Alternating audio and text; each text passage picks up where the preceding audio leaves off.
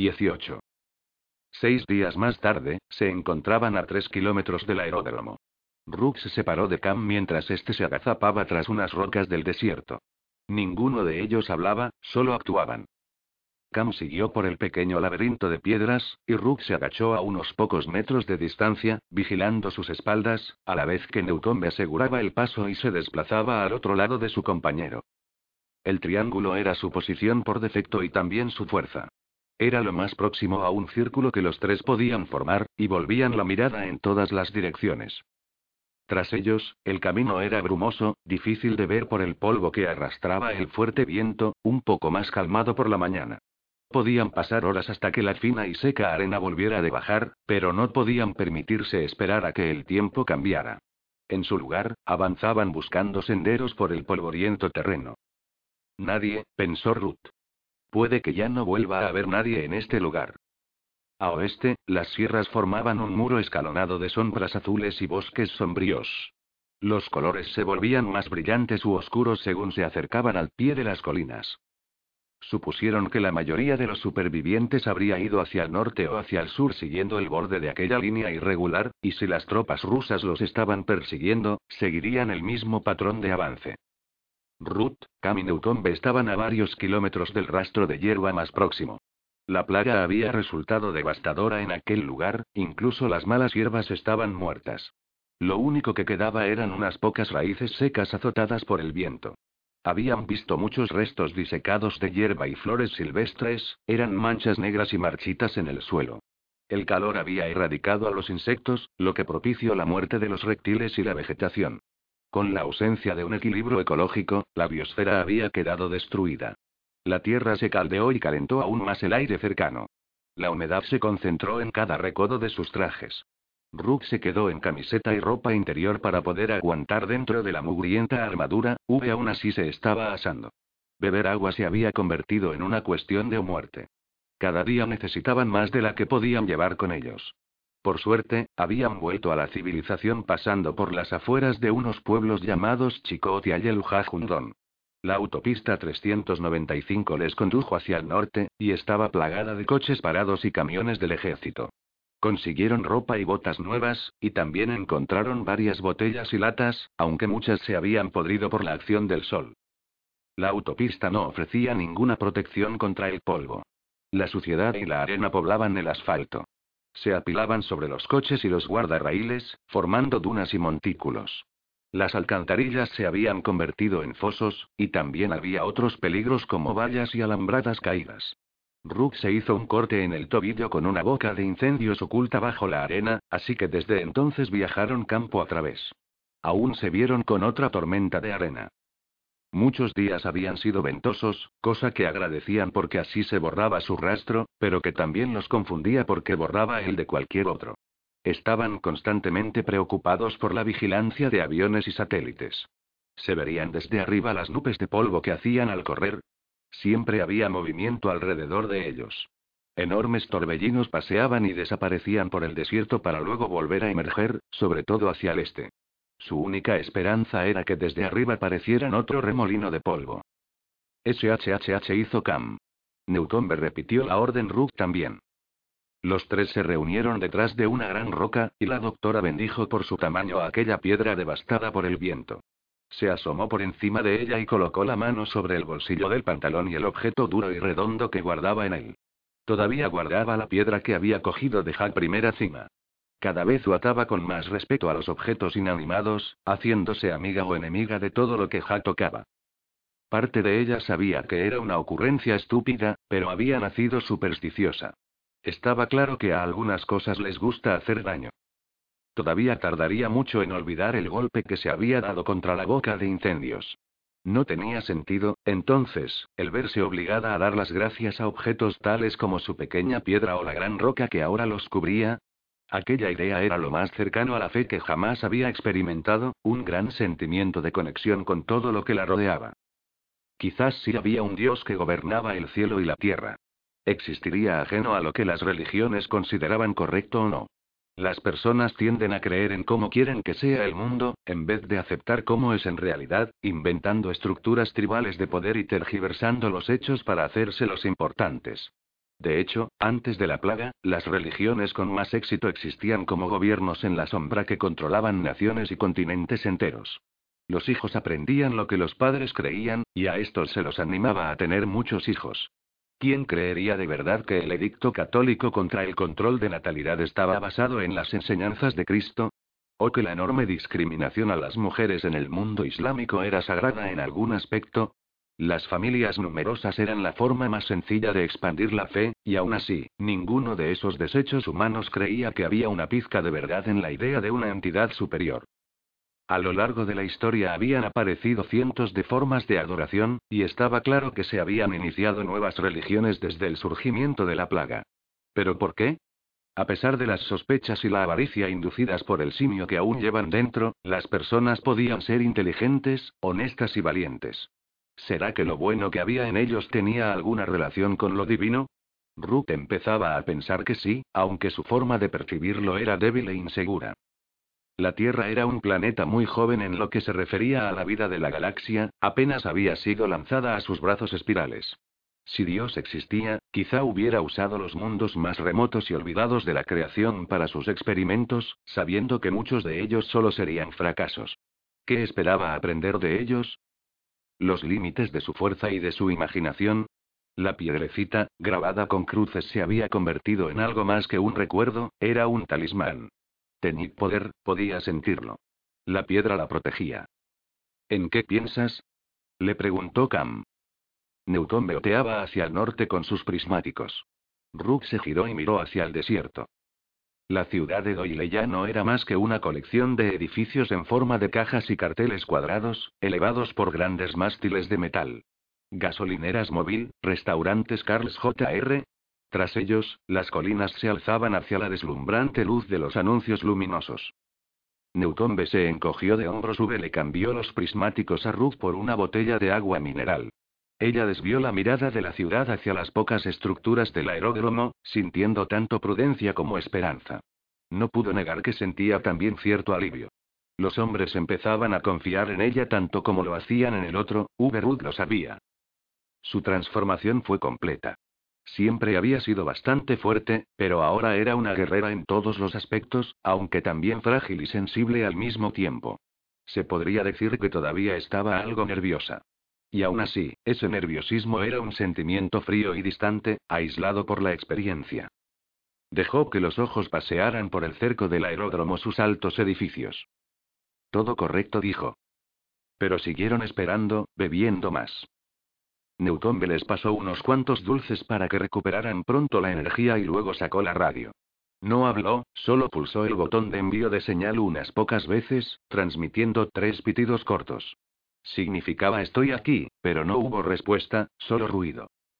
Llegaron a establecer contacto directo un par de veces más con las fuerzas rebeldes, una de ellas durante un minuto entero con un caza que tiró por la borda un transmisor automatizado. Las dos veces Newcombe habló sin parar, asumiendo el riesgo de que interceptaran la transmisión. Usó todo tipo de jerga por si el enemigo lo estaba grabando. Sin embargo, nunca fue explícito, y los pilotos codificaron también sus palabras. Ninguno de ellos respondió con frases como en el aeródromo de Doyle el 11 de junio, antes del mediodía. Bien dijo Newcombe, ya sabéis cuánto tiempo tenéis. Kama sintió. Diez minutos. Treinta dijo Ruth. Newton me puso la mano sobre su hombro, y luego sobre el de Cam, antes de que éste se fuera a realizar un reconocimiento del terreno circundante. Estaban limitados por el corto alcance de su equipo, y la retransmisión se había perdido en el polvo. No sabían qué esperar. Los soldados estadounidenses no podían esperar bajo la barrera, a no ser que un piloto hubiera aterrizado con un traje de aislamiento y un buen cargamento de bombonas de oxígeno, cosa que parecía improbable. Habían estado vigilando el aeródromo durante día y medio sin que hubiese signo de actividad alguna, pero todavía había varias formas de que los rusos los detuvieran. Puesto que tenían la vacuna, era probable que el enemigo hubiera dejado hombres en todos los aeropuertos en un radio de 100 kilómetros a la redonda. O puede que simplemente hubieran preparado sensores de movimiento o minas antipersona. Un esfuerzo tan grande requeriría, por supuesto, un enorme gasto de combustible y maquinaria. Estaba claro que los invasores no lo habían hecho, todavía podían superar los obstáculos. No se podía decir lo mismo de los Estados Unidos, pues aún tenían que hacerse con la posesión de la vacuna. Los dos cazas con los que habían hablado no eran los únicos que me había identificado como paisanos. Cuatro días antes, un trío de F-A, 18 Super Hornets se habían estrellado contra las montañas. Hacía apenas 24 horas, un bombardero solitario había aparecido renqueando desde el suroeste antes de que dos MiG lo detectaran y abatieran. Los de su bando intentaron cubrirles y distraer al enemigo. Se sorprendieron al captar una transmisión bastante débil de un hombre que aseguraba ser Newton y otra, más fuerte de uno al que urgía dirigirse a Carson City. Las transmisiones más débiles eran aún más fuertes que las suyas y, por tanto, más fáciles de interceptar.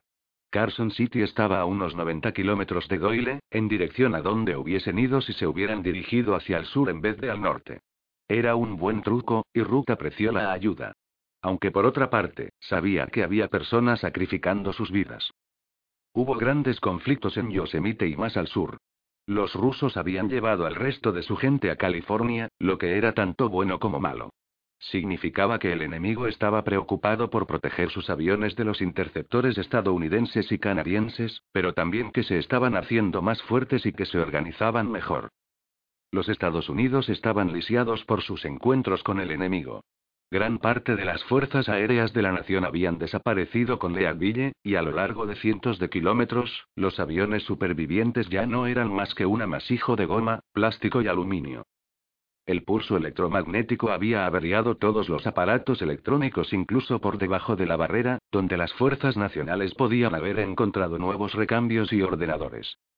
Los cálculos aproximados de la radio aseguraban que los rusos ya habían desembarcado decenas de millares de tropas y civiles, y todavía había más en camino.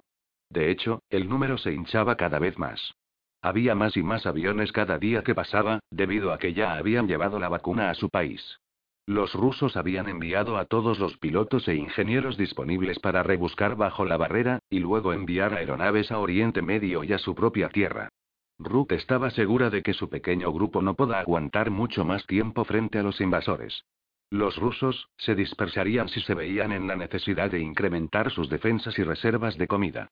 Y entonces, la encontrarían. Todavía guardaba la granada junto al registro de Galos, y dormía con ellos bajo la cabeza. Estaba preocupada por su brazo, por si se estaría curando correctamente. ¿Cómo sabrían cuándo quitarle la escayola, ya desgastada y maloliente? Los hombres no tenían ningún problema en ir enseñando un entablillado, pero diferían a la hora de decidir cuándo estaría lista para retirarle la cubierta de fibra de vidrio. Ella era sincera, les explicó que los médicos de Leadville estaban preocupados por la densidad de su hueso y dijeron que la fractura podría tardar bastante en curarse. Le seguía doliendo, eso no podía ser buena señal. ¿Cómo le va? susurró. Cam no contestó. El trabajo de Ruth era seguir vigilando detrás de ellos, pero tuvo que hacer uso de toda su autodisciplina para no volverse a mirar a Newtombe. Esa era la responsabilidad de Cam, estudiar la zona que se extendía entre ellos y el aeródromo en caso de que Newtombe sospechara de algún peligro. El terreno era engañoso. El desierto era solo una extensión de tierra rojiza, pero los llanos no eran llanos, como bien habían aprendido. La tierra escondía hoyos, barrancos y rocas. Oye, ¿me estás escuchando? Dijo Ruth. Está bien. El sol brilló sobre sus gafas cuando se tumbó, lejos de la piedra, mirando hacia un lado. Pero Cam no la miró, estaba concentrado en la radio. Un sudor caliente le recorrió el costado. Está enfadado conmigo, pensó. Dormir juntos comportaba ahora una especie de corriente eléctrica, y más de una vez no había podido descansar a pesar de estar exhausta. El suyo seguía siendo el peor romance de todos los tiempos. Estaban sucios, con la adrenalina siempre al máximo y en peligro de sufrir un ataque de insectos o de tropas enemigas. La fricción entre ambos era enloquecedora. Los dos encontraban excusas para huir de Neutombe. Ir a buscar comida era una muy recurrente, o también pedir un descanso mientras el soldado se quedaba vigilando. Hubo más besos y caricias. A Ruth le gustaba presionar su cuerpo contra el de cama a pesar de llevar ambos los trajes protectores. De noche podían permitirse mejores carantoñas, pues al menos podían tocarse de verdad. ¿Valía la pena corres el riesgo de verse infectados por la plaga? No, pero sabía que el traje solo les ofrecía una mínima protección. Pensó en ello sin cesar. Si me bajara los pantalones y él se quitara el guante. Dos noches antes, mientras Cam dormía, se había deslizado los dedos en la entrepierna sin conseguir satisfacción alguna, con el guante sobre los pantalones.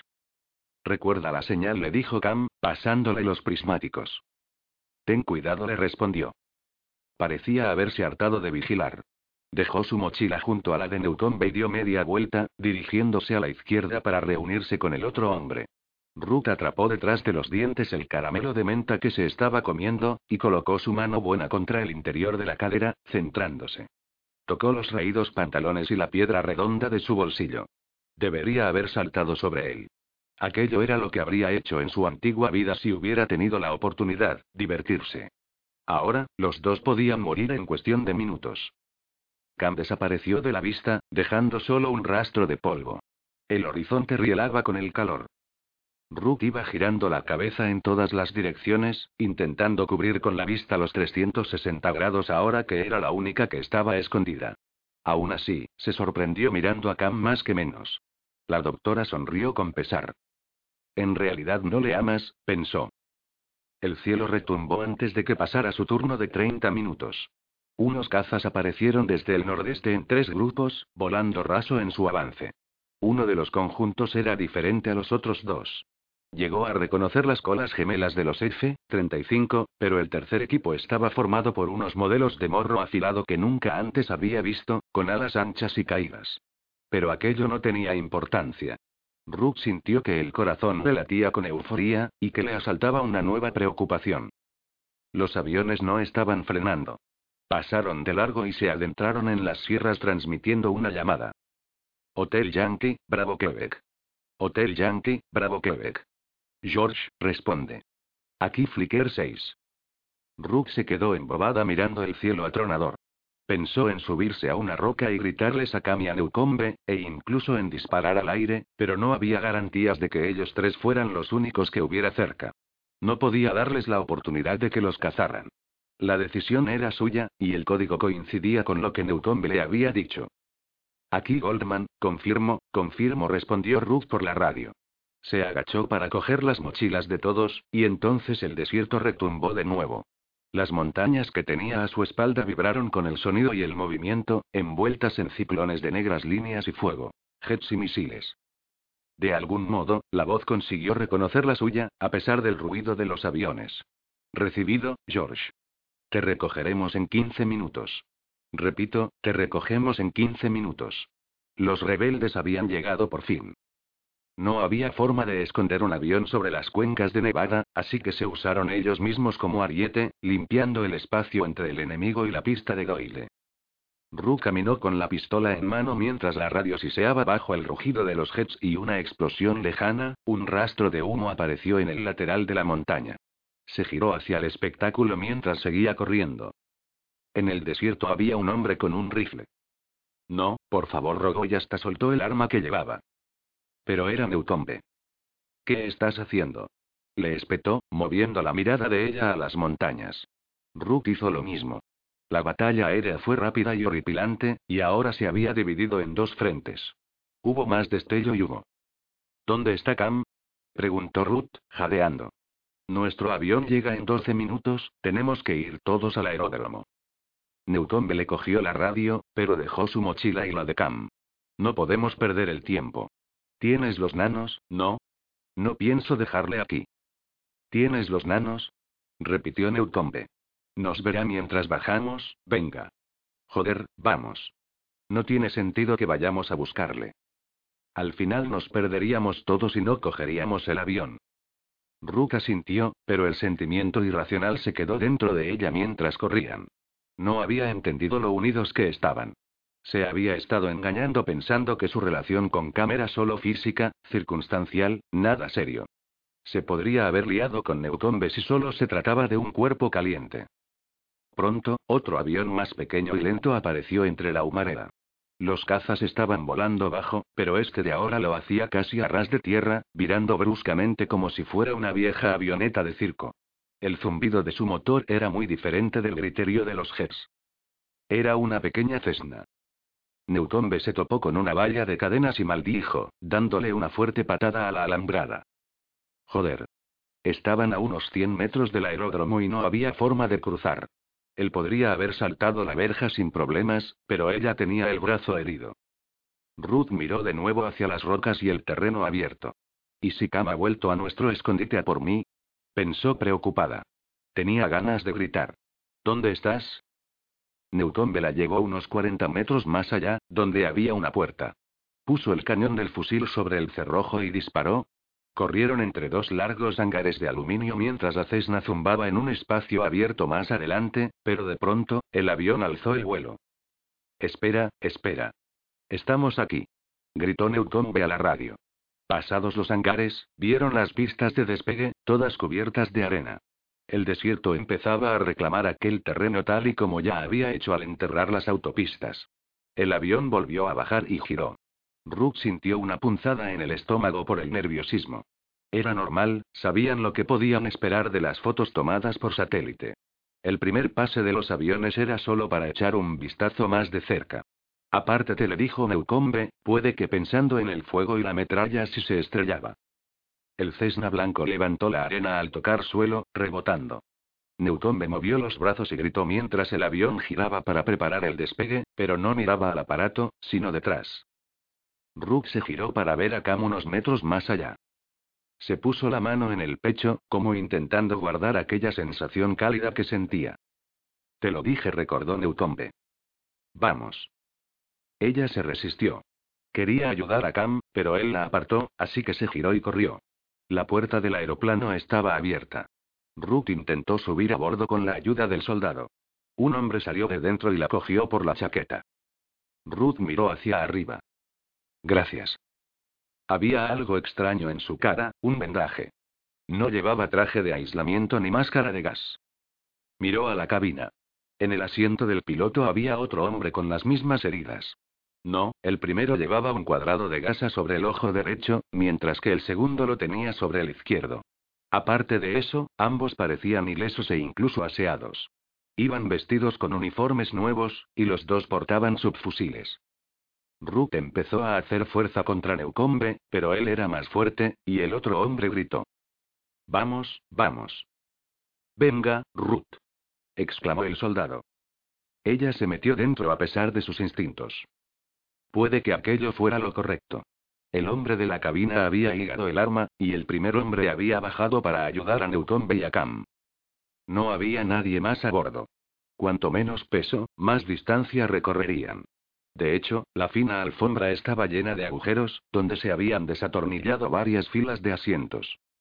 Rook se sentó en uno de los pocos que quedaban, y Cam se dejó caer con fuerza a su lado. Newton se sentó en otro detrás de ellos. Entonces, el otro hombre cerró la puerta. Poneos los cinturones, dijo, mientras se metía en la cabina.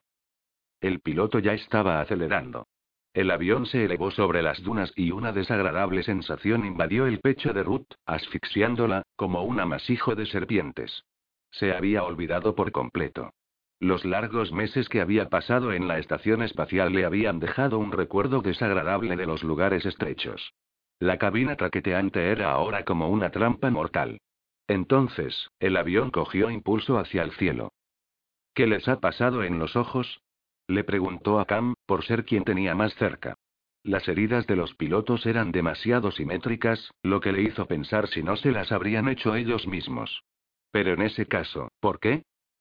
Cam se limitó a menear la cabeza, aún acomodándose en su sitio. Entonces, giró la cabeza hacia Newton y se señaló la cara. Es por las explosiones atómicas, respondió el soldado tranquilamente. Tienen miedo a que haya más, por la luz. Si solo pierden un ojo, aún podrán aterrizar el avión. Virgen Santa, pensó Ruth, luchando contra su claustrofobia. Dejó las gafas sobre la ventanilla como para escapar de la sensación de angustia, pero el aire que había tras el arañado plexiglas era una mezcla de gases de los jets y humo de las montañas. 19.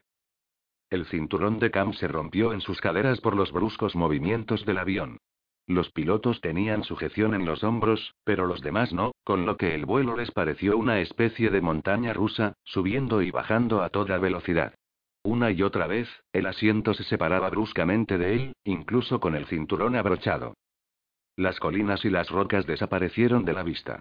Una ciudad. Al pasar cerca de unos cables, empezaron a vislumbrar varios postes eléctricos.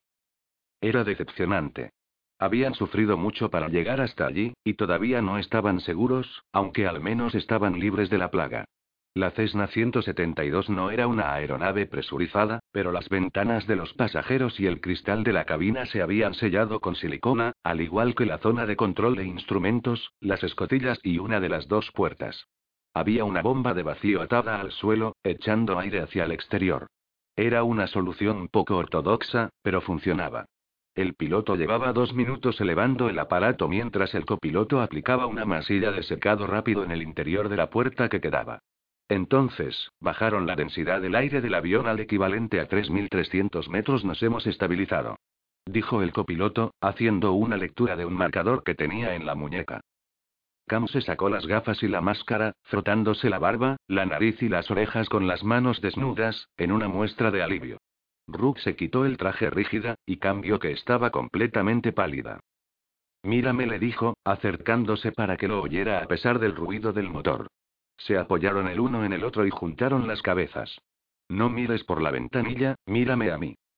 Ella asintió, pero no cumplió la orden. Bajo la mata de pelo rizado, tenía los ojos abiertos y apagados, como si estuviera viendo algo más. Cam conocía esa sensación. Volaban increíblemente bajo, un único error podría estrellarlos contra un edificio o una colina, y solo con pensarlo un escalofrío le recorrió la nuca. ¿Sabrían si se acercaba algún misil? Estaremos bien, le dijo a Ruth. Si su voz sonaba temblorosa, y apretó la mano contra su piel. ¿Hacia a dónde vamos? gritó Newtombe al frente. Cam sintió un deje de preocupación en su amigo. Newtombe no tenía a nadie en quien acomodarse, aunque Cam le hubiera cogido del brazo o del hombro si estuvieran en la misma fila. Ha colorado, exclamó el piloto. ¿Qué? ¿No es ahí donde se produjo la explosión? Sí, en Leadville el avión viró otra vez hacia la izquierda, y luego cambió de repente hacia arriba a la derecha. Estábamos en Grand Lake, a unos 150 kilómetros de aquí, dijo el piloto. La explosión no nos afectó. Respondió a sus preguntas lo mejor que pudo durante el trayecto de dos horas y media. El avión se estabilizó una vez salieron del desierto, pero él seguía tan tenso como ellos y agradeció la distracción. Sabía quiénes eran ellos, y estaba orgulloso de servirles. Vais hechos una mierda, dijo a modo de cumplido. Grand Lake estaba entre las mayores bases rebeldes de los Estados Unidos. Aterrizaron en una estrecha carretera, y cambió restos de jets y helicópteros a ambos lados del camino, muchos de ellos cubiertos con telas de camuflaje. Cerca había cuatro largas barracas de madera y lonas. No había árboles cerca, y el terreno estaba cubierto de un lodo marrón. Se veían personas por todas partes. Aquellas cimas estaban habitadas en un área en forma de herradura de varios kilómetros cuadrados. Desde el avión, cambió tiendas, cabañas, camiones y tráileres repartidos por la zona, así como cientos de zanjas y pequeños muros de piedra. ¿Serían letrinas? ¿Muros rompevientos? ¿O quizá aquellos agujeros sirvieran como hogar para las personas que no tenían nada mejor? Grand Lake era un pequeño pueblo situado en la ribera del lago homónimo, un cauce de aguas claras recogidas en un espectacular cañón a solo 15 kilómetros al oeste de la división continental. Estaba emplazado a 2.500 metros de altura y no podía mantener a muchos más que su población anterior de 3.000 personas. Pero durante las primeras semanas de la plaga, sus calles sirvieron como zona de estacionamiento para vehículos y aeronaves. Los caminos y sendas que se formaron en la tierra circundante se convirtieron en una gran ayuda para quienes vivían allí. Pronto el pueblo fue demolido para conseguir material de construcción y otras provisiones. Desde arriba todavía eran visibles los esfuerzos de la primera evacuación, como marcas en la arena. Muchos de los vehículos no parecían haberse movido desde entonces, aparcados entre los campos de refugiados.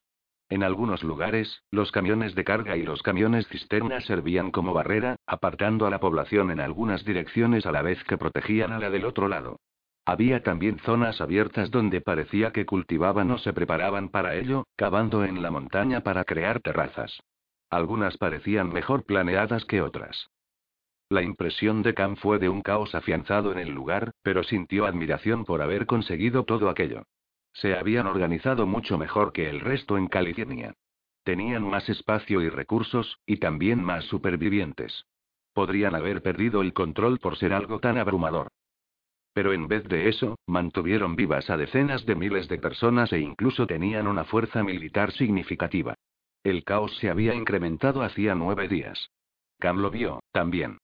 Grand Lake estaba a solo a 150 kilómetros de Leadville. Aún tenían que recuperarse de los daños de entonces.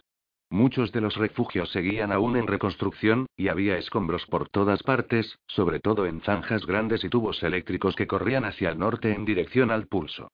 La onda expansiva había barrido la zona como una escoba gigante, aplastando vallas, paredes y tiendas, por no hablar de las aeronaves. Mientras llegaban, Cam divisó un caza en la ladera, inservible por los disparos que había recibido. Cerca, otro F-22 seguía pendiendo en una cuna de cadenas sostenida por un bulldozer, mientras un equipo de ingenieros se esforzaba por cavar bajo el avión, intentando colocarlo de nuevo en el suelo sin dañar las alas. Yo intercederé por vosotros, si resulta necesario, dijo el piloto, apuntando al otro lado de la cesna. Gracias, señor, dijo Newton en nombre de todos. Al menos un centenar de hombres y mujeres se quedó al lado de la carretera, agrupados entre los camiones y las redes. Cam estaba nervioso. El gentío era cinco veces mayor que el número de personas que había conseguido ver reunidas en un mismo lugar desde la plaga.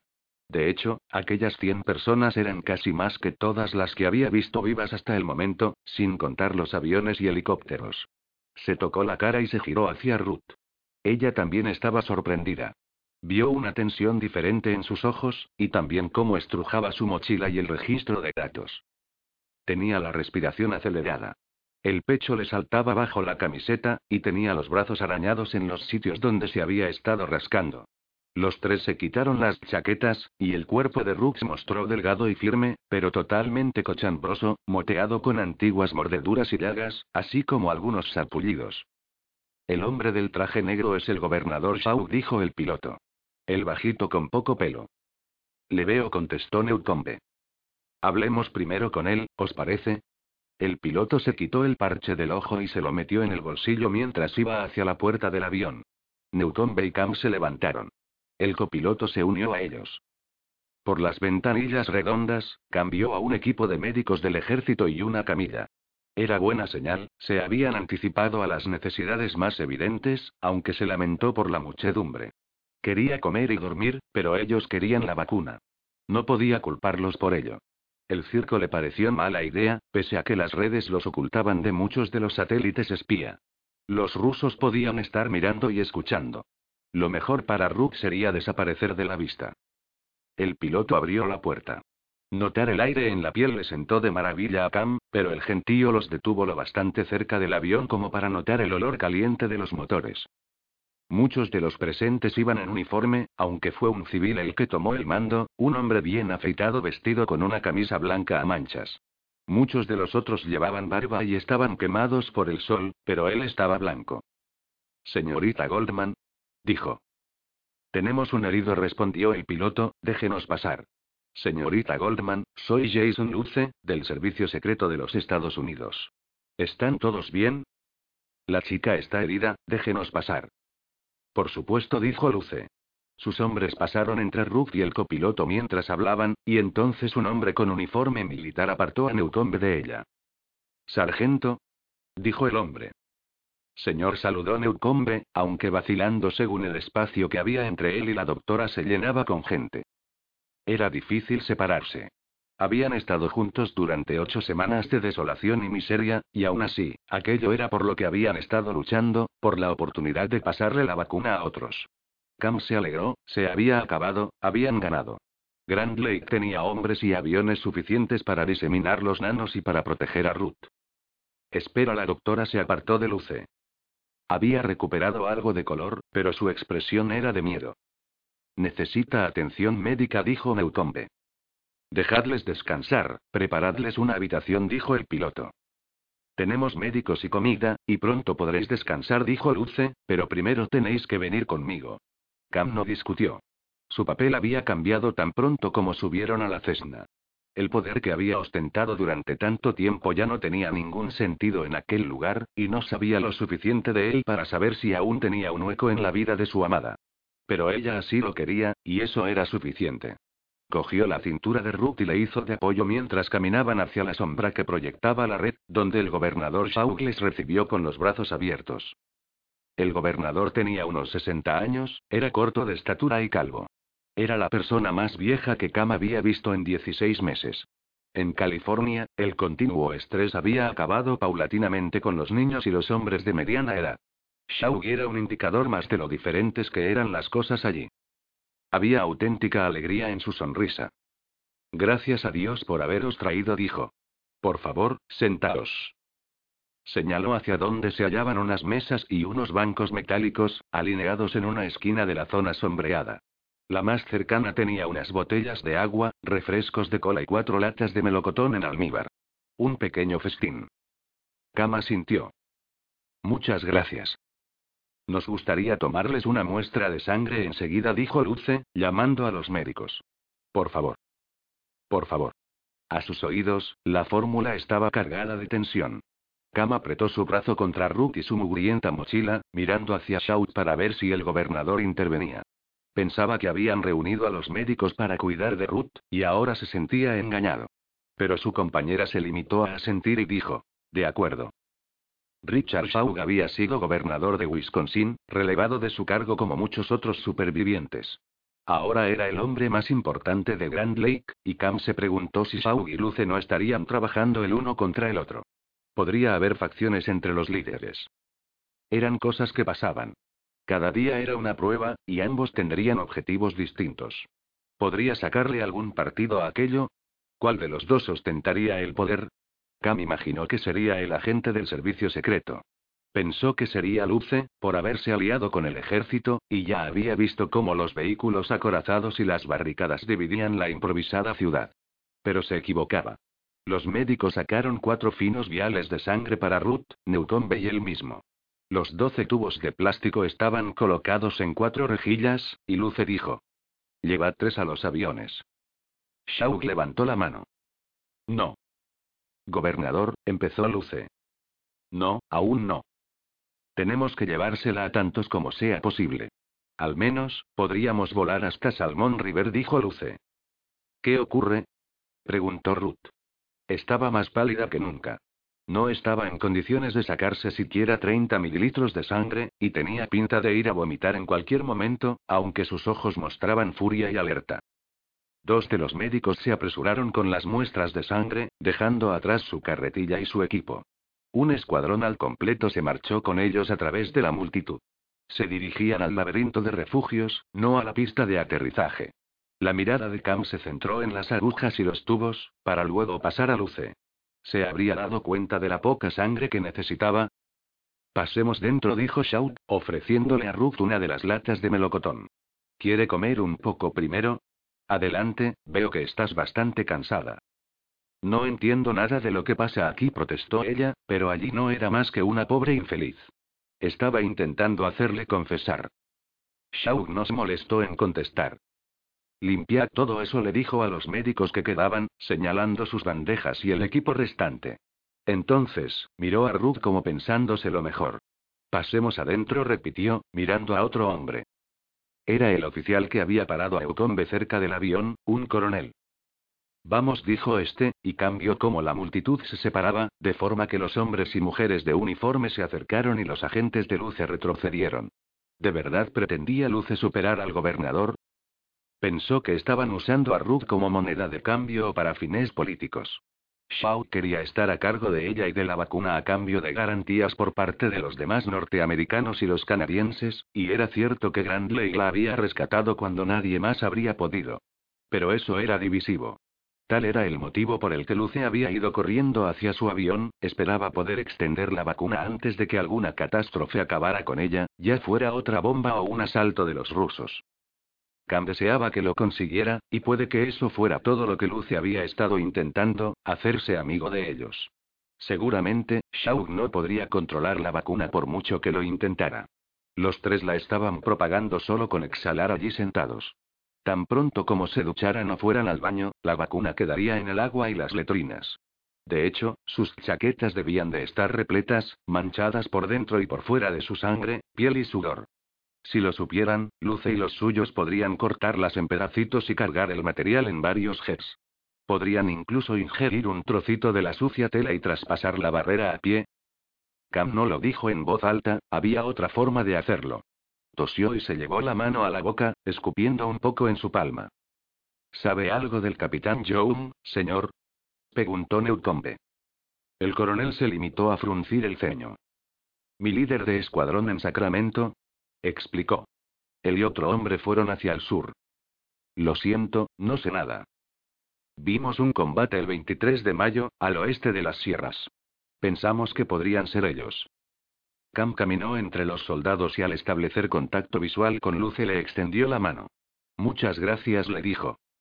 Un placer, respondió Luce con duda, pero le dio igualmente la mano y Cam completó el gesto, presionando su mano mojada contra la seca piel del otro. La incertidumbre en la expresión de Luce se agravó, pero entonces movió la cabeza a modo de asentimiento. Lo había conseguido, la vacuna se iba a extender por Grand Lake. Un soldado de ojos azules, quemado por el sol en mejillas y orejas, cogió la mochila de Ruth. Cam recordará siempre su cara. Tenemos un pequeño laboratorio, dijo Shauga, y algunas personas que empezarán a investigar esta noche. Mañana podréis ayudarles. Sí asintió Ruth, pero su boca formaba una mueca, y Cam no se sintió mejor, viendo al soldado girarse y marcharse. Habían llevado aquella mochila verde por cientos de kilómetros, y ahora ya no era suya. Newcombe desapareció con el coronel. Una enfermera muy persistente intentó separar a Cam y a Ruth en la pequeña y saturada tienda médica, donde la gente gruñía sentada sobre mantas y catres en la misma tierra, muchos de ellos soldados. Incluso con las puertas de la tienda enrolladas, el aire olía a putrefacción, revolvía el estómago. Pero aquel era el único lugar de Grand Lake con máquina de rayos X. La enfermera les dijo.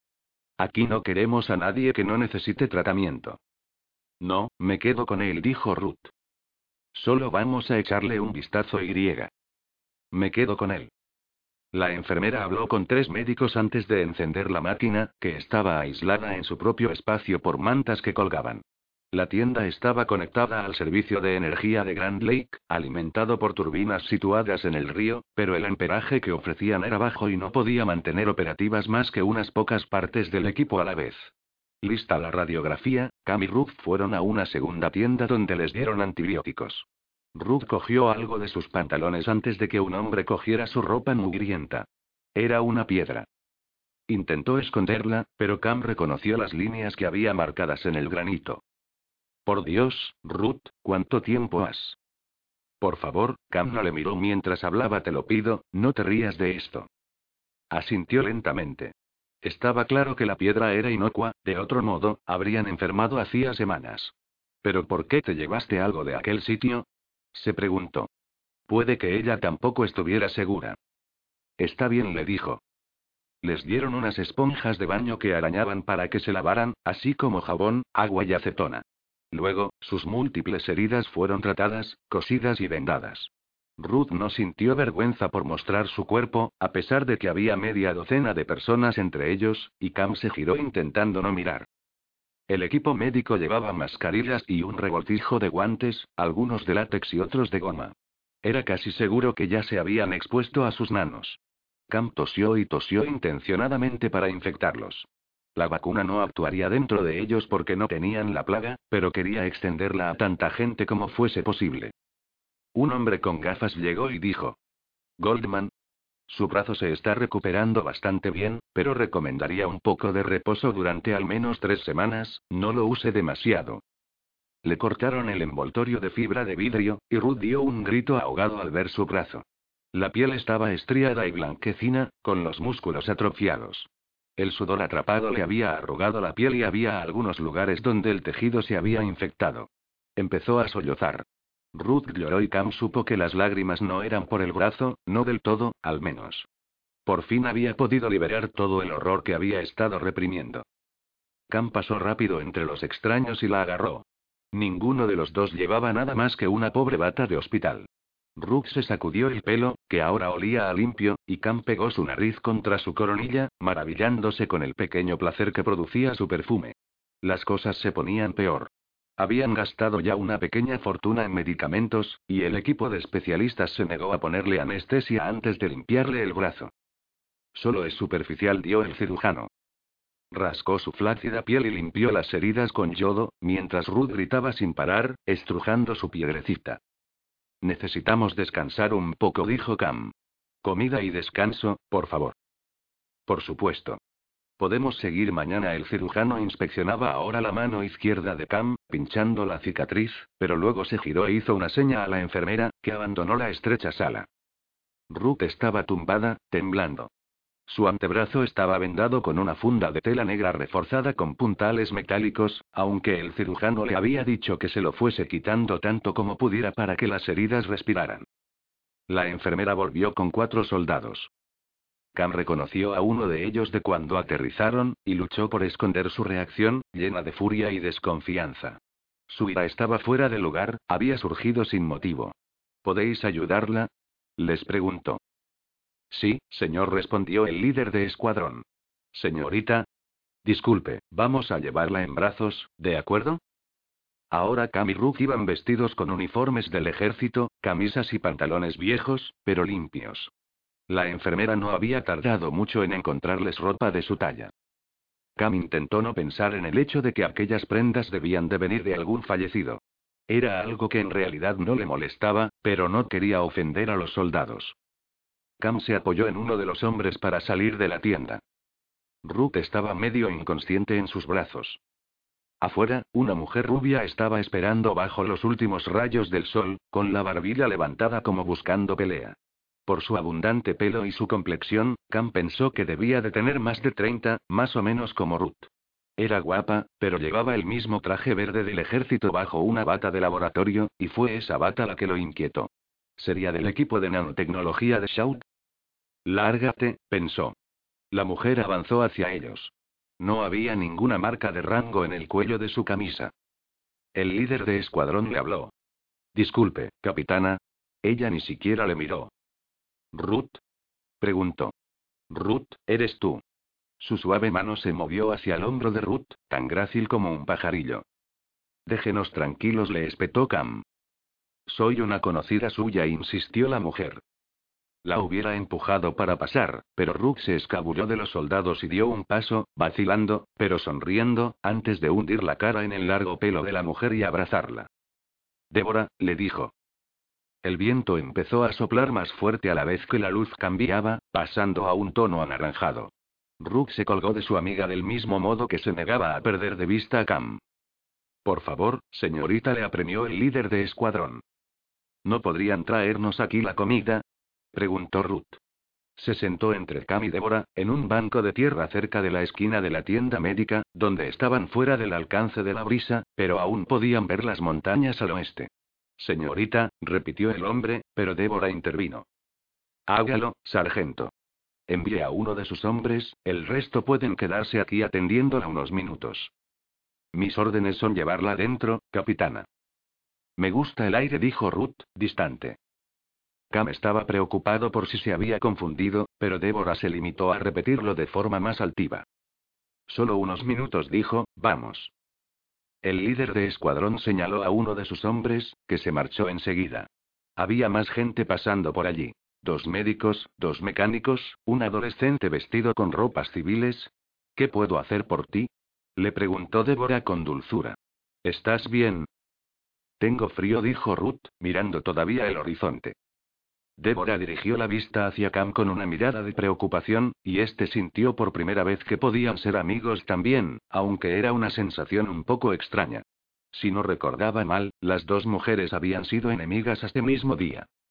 Débora Reece, doctora en medicina y filosofía, había sido médico y especialista en soporte de sistemas a bordo de la EI. Todos los astronautas realizaban dos o más trabajos para mantener la estación, y ella era una mujer formidable. Lo más impresionante de todo era que la última vez que Ruth la vio fue en Leadville. De alguna forma, Deborah consiguió escapar al ataque nuclear. Cams mordió la lengua, mirando cómo la gente iba y venía, hasta que Ruth pareció centrarse al fin. Deb, ¿qué haces tú aquí? preguntó. Pensaba que Grand Lake era una base rebelde. Eso no importa. ¿Conseguiste lo que estabas buscando? Sí, sí. Lo conseguimos. Rook puso su mano buena sobre la rodilla de Cam y la estrujó, aunque no le estaba mirando. Débora notó el contacto. Volvió a mirar a su amiga, y Cam intentó sonreír. Necesitamos saberlo todo sobre este lugar, dijo él. Os diré todo lo que pueda, respondió Débora, pero de lo que más habló fue de Leadville. Cam se dio cuenta de que aún no había conseguido aceptar todo lo que le había pasado, algo nada sorprendente. Bill Wallace ha muerto, le dijo a Ruth, haciendo un recuento de sus amigos. Gustavo, Ulinov, todos los del laboratorio. Nikola Ulinov había sacrificado a 400.000 personas por los rusos y salvado solo a una. También había estado en la EI. Estando en el lado del poder, Ulinov sugirió a Débora como voluntaria para una unidad de combate. Su entrenamiento médico podía ser de mucha ayuda, dijo, ayudando a hombres y mujeres en las líneas de frente de Leadville, en vez de quedarse al cuidado de políticos en la ciudad. Fue una advertencia, dijo Débora. Fue lo más que pudo hacer. Si huía, si todo el grupo desapareciera, Leadville lo habría sabido. Hubieran abatido el avión que llevaba al cabecilla. Cam la dejó hablar, observando las finas arrugas que se le formaban en las esquinas de los ojos y las comisuras de la boca mientras luchaba consigo misma. Cuando pienso en él esperando, dijo Débora. Cuando pienso en que estaba seguro de que iba a morir, pero siguió esperando, se apoyó contra Ruth y sollozó, intentaba aguantar las lágrimas pero sus ojos brillaban con rabia. Tranquila, dijo Ruth. Ya pasó todo. Cam frunció el ceño y volvió otra vez la mirada a las montañas, preguntándose por la determinación de aquel hombre, que había hecho caer toda aquella fuerza sobre sí mismo. Había visto todo tipo de valor y maldad. A veces, ambas cosas eran uno y lo mismo, la única diferencia era la posición en la que uno se hallaba, y eso hizo que Cam se sintiera inquieto. Él creía en lo que estaba haciendo, pero puede que fuera un error. Tosió fuerte sobre su mano, y luego tocó el dorso de la de Débora, como si la consolara, infectándola con la vacuna. Lo lamento mucho, le dijo. Grand Lake había desaparecido bajo tierra. Muchos de los tráileres y cabañas se estaban guardando en entradas de túneles. En su camino a la tienda médica, cambió una enorme red de camuflaje que cubría las nuevas excavaciones. Se había terminado el trabajo por aquel día, pero vio cómo algunos habían cavado a mano un foso de 20 metros y aún estaban trabajando en uno de los lados, mientras que otros equipos habían construido una estructura de madera en la que verterían el cemento. Supuso que una vez colocadas las cajas de los muros, prepararían los techos, y luego echarían de nuevo la tierra para esconderlo y aislar el búnker. Un esfuerzo innecesario. Ya podéis volver todos abajo, pensó. Podéis bajar la montaña. Ese debía de ser el motivo por el que Shaw pretendía controlar la vacuna. Si se marchaba demasiada gente, perdería su fuerza de combate. Un éxodo masivo de la división continental podría ser un auténtico desastre, porque sin un ejército organizado, no tendrían nada que hacer contra los rusos. Puede que el gobernador tuviese razón. Cam sintió cómo le subía la adrenalina cuando el líder de escuadrón nos llevó a una casa descolorida por el sol con una lona a modo de toldo que escondía la puerta. Débora ya se había ido, prometiendo visitar a Ruth antes del desayuno, y se alegró de que alguien más supiera dónde encontrarlos. ¿Y si Shaw decidía encerrarlos allí? Él iba desarmado y solo era uno. Atravesó la puerta cuando el líder de escuadrón se lo indicó. Dentro, la casa prefabricada era poco más que un refugio, sin muebles ni moqueta.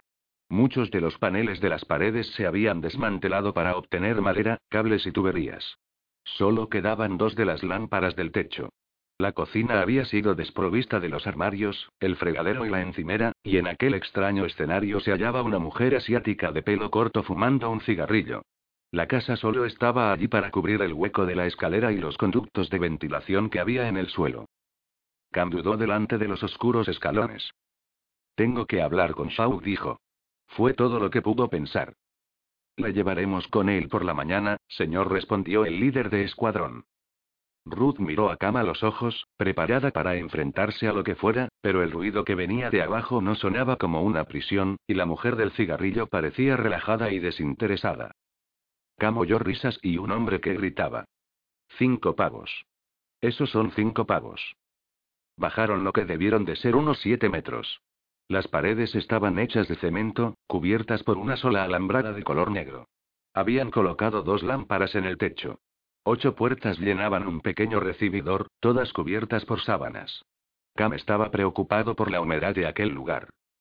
Esa es la suya, señor, le dijo el líder de escuadrón, señalando a la primera puerta. Nosotros estaremos en la de delante, ¿de acuerdo? Sí, está bien. Cam metió a Ruth en su habitación.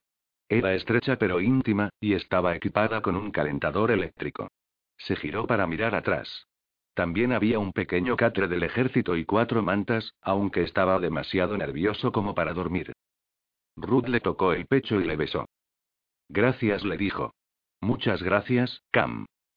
Él se limitó a asentir, no había ninguna ansiedad en el momento. Aquello le hizo sentirse mejor. Ella confiaba en él, y Cam estaba muy contento con aquel vínculo y la seguridad que sentía. Rook se tumbó en el catre y Cam se sentó en el suelo, pensativo. Débora había respondido por South. Creo que es un buen hombre que ha hecho mucho con muy pocos recursos, le dijo, y ella le conocía mejor que él. Había llegado un par de días antes de que ellos llegasen allí, y sus conocimientos de medicina habían resultado un billete directo al liderazgo. Después del ataque nuclear, la unidad de Débora se había rendido al enorme contingente de rebeldes de Grand Lake, la fortaleza de supervivientes norteamericanos más cercana. Loveland Pass había sucumbido, estaba demasiado cerca de la zona cero, y Witte River podría haber volado también por las gigantescas zonas afectadas por la plaga que había a su alrededor, pero Débora dijo que también había movimientos similares encima y debajo de la división continental, ahora que las fuerzas estadounidenses se habían empezado a unir. La fuerza de combate de Grand Lake era en realidad mucho más grande de lo que había sido antes de la bomba, aunque muchas de las nuevas tropas eran de infantería o unidades ligeras. Al menos, el ataque sorpresa había hecho mucho bien obligando a que la mayoría de las regiones de los Estados Unidos volviesen a unirse. Ahora la vacuna volvería a tergiversarlo todo, igual que el registro de datos. Ruth pensaba que investigadores de todas partes estarían a punto de conseguir otros nanos armados como el copo de nieve. ¿Podría ser su presencia el impulso que necesitaba el pequeño laboratorio de Grand Lake? Cuando le besó, cambió el terror en sus ojos. Por fin había reconocido la distancia que había escuchado en su voz fuera de la tienda médica. Era el miedo a tener demasiada responsabilidad. Pensándolo bien, aunque le dieran un laboratorio y todo el equipo, se preguntó cómo podría cambiar Ruth la guerra. 20. Había un segundo tipo de nano en la muestra de sangre de Cam, una nueva máquina con forma de X retorcida. Ruth no la había visto nunca, aunque enseguida pensó en aquella cima inerte con miles de cruces. Las emociones que la invadían en aquel momento eran las mismas, confusión y desespero. Se apartó del microscopio y apretó la mano izquierda contra su brazo, incapaz de comprender la verdad. Debería ser imposible, y aún así el extraño nano existía en su sangre junto con la vacuna. En la sangre de él, pero no en la suya. El nano era benigno, de momento. Ruth pensó que estaría esperando a que algo lo activara. ¿De dónde habría salido? Dejadme salir, dijo de pronto, girándose hacia el microscopio de su izquierda. La cabina estaba equipada con dos micrófonos, uno para grabar sus observaciones y otro para mantenerse en contacto con el exterior, porque la cabina era demasiado pequeña como para entrar y salir sin ayuda. Para el laboratorio, Grand Lake había construido una caja de acero reforzado para almacenar todo el material que habían reunido. Una pila de aparatos electrónicos bloqueaba parcialmente la puerta, y el gran tamaño del microscopio electrónico llenaba el espacio de la derecha, pero aún así, el laboratorio se mantenía estéril y bien cuidado, e incluso podía obtener más energía de la que necesitaba, hasta para depurar la sala. Conocían el peligro que comportaba lo que estaba haciendo. El banco de trabajo estaba equipado con proyectores de rayos X y ultravioleta, lo que al menos debería ralentizar un mano descontrolado, en caso de no poder destruirlo directamente, y el aire acondicionado podía crear vientos de 10 km por hora si fuera necesario, acabando con cualquier partícula perdida. Pero no debía pensar en ello. La radiación sería lo bastante mala para cualquiera dentro del laboratorio. Ruth esperaba que la vacuna convirtiera los aparatos en un amasijo de metales, plásticos y cables. Por supuesto, si eso no terminaba con la amenaza, siempre podían cerrar la sala. Era como trabajar dentro de un ataúd. Dejadme salir, dijo. ¿Qué ocurre? contestó McCown. Rook se llevó los guantes a la máscara. He olvidado coger mis apuntes, qué despiste dijo, luchando contra el frío que le provocaba la claustrofobia. Muchos días, aquel miedo en particular era solo un débil recuerdo en su mente. Estaba encantada de poder volver a su trabajo, no podía explicar lo bien que sentaba volver a tener el control de las cosas.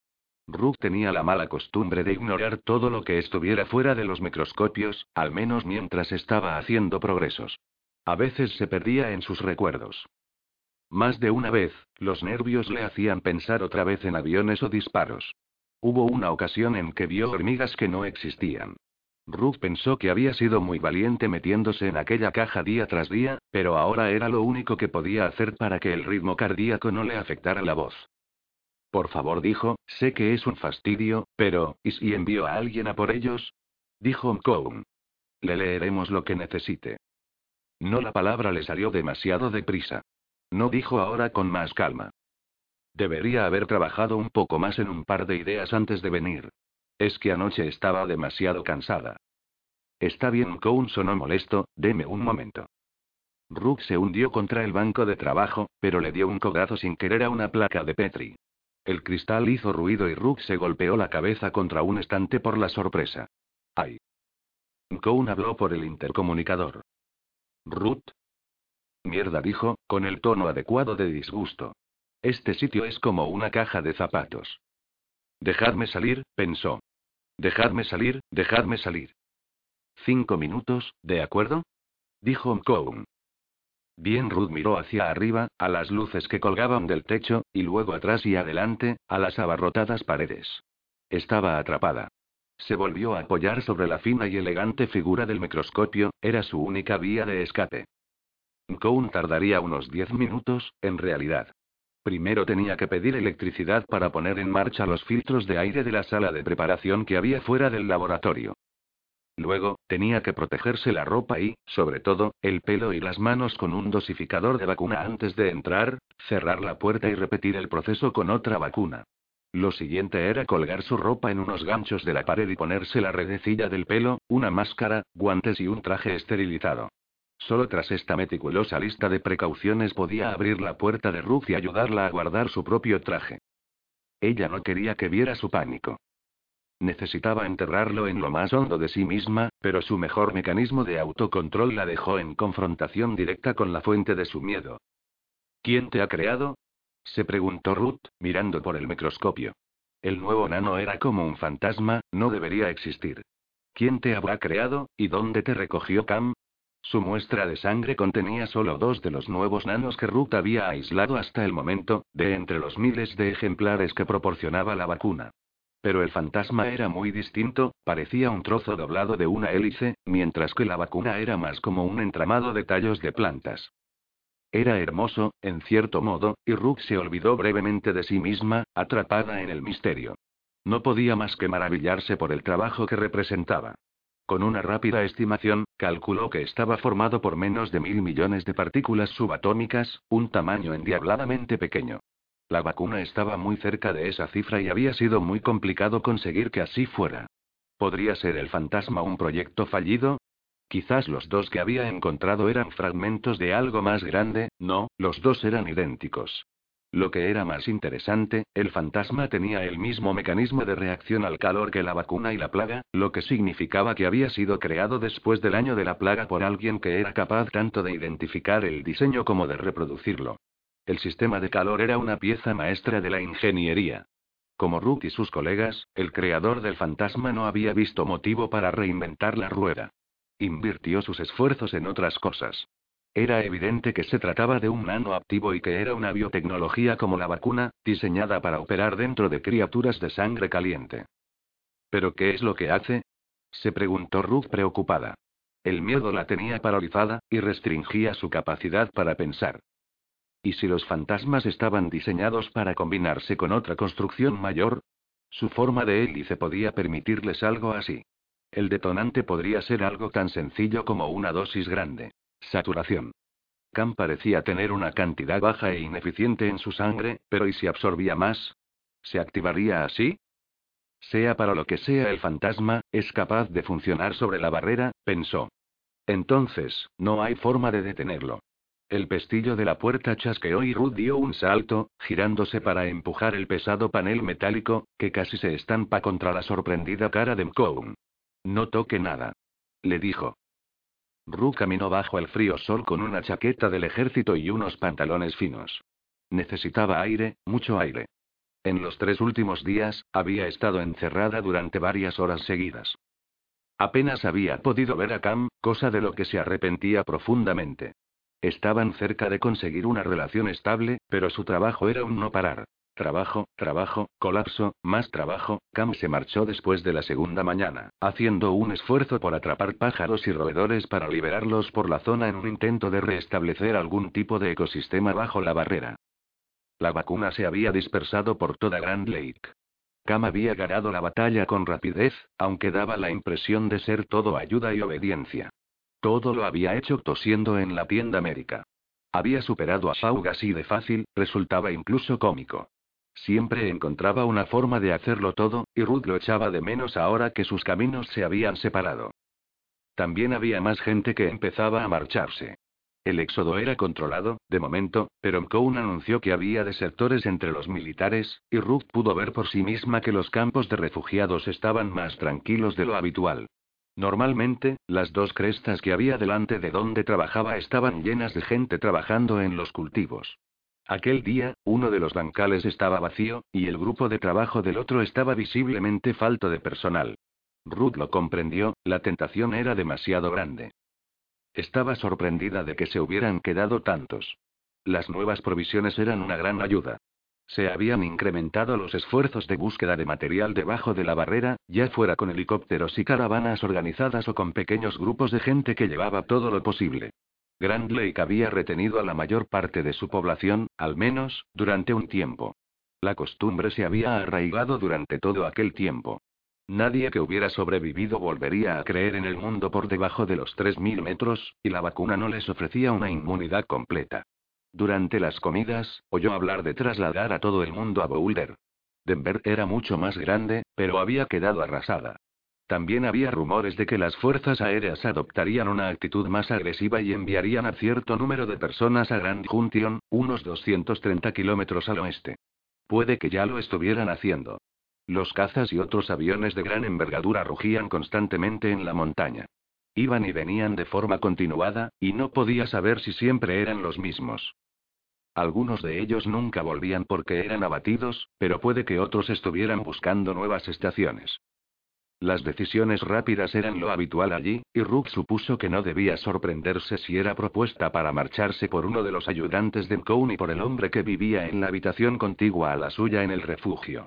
Todos sentían que no tenían nada que perder, pero ella era nueva y parecía independiente.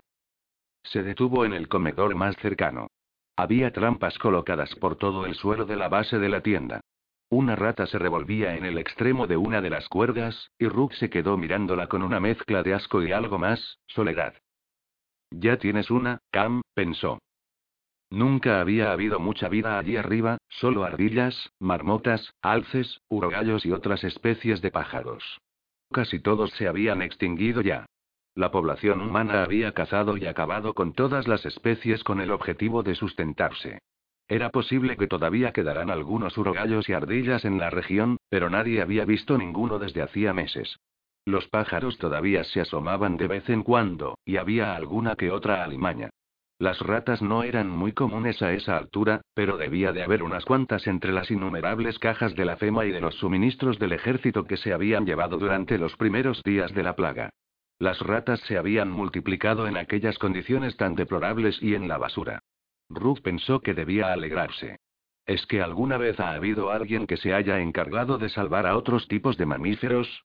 Pensó de nuevo en el extraño mundo que heredaría la siguiente generación, asumiendo que ellos no acabaran lo que había empezado la plaga con un nuevo contagio.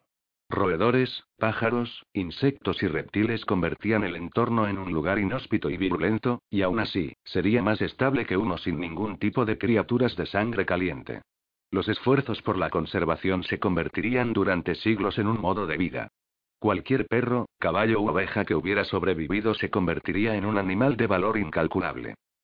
Puede que todavía quedara un número reducido de ellos, escondidos o perdidos en las montañas de todo el mundo, lo que haría aún más importante conservarlos a todos y cada uno de ellos.